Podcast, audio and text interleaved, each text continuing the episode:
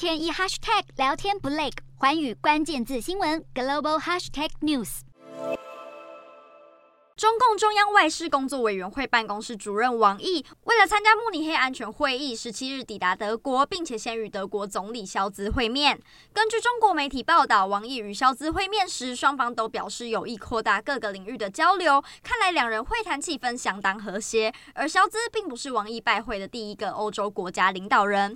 早在慕尼黑会议开幕之前，王毅先陆续走访了法国和意大利两国，还和法方共同主持了第二十三次的法中战略对话。法方当场宣布取消对中国旅客的入境防疫限制，以利疫情后的法中交流合作。而在意大利的时候，意大利外长塔加尼则对王毅表示，希望中国能对俄罗斯施压，以寻求在乌克兰的正义和平。王毅的回答倒是相当出人意料，他透露，中国国家主席习近平本来就准备要在俄乌开战满一周年的时之后，也就是这个月二十四日发表和平演说。尽管习近平去年年底就曾与俄罗斯总统普丁面对面谈起俄乌战争，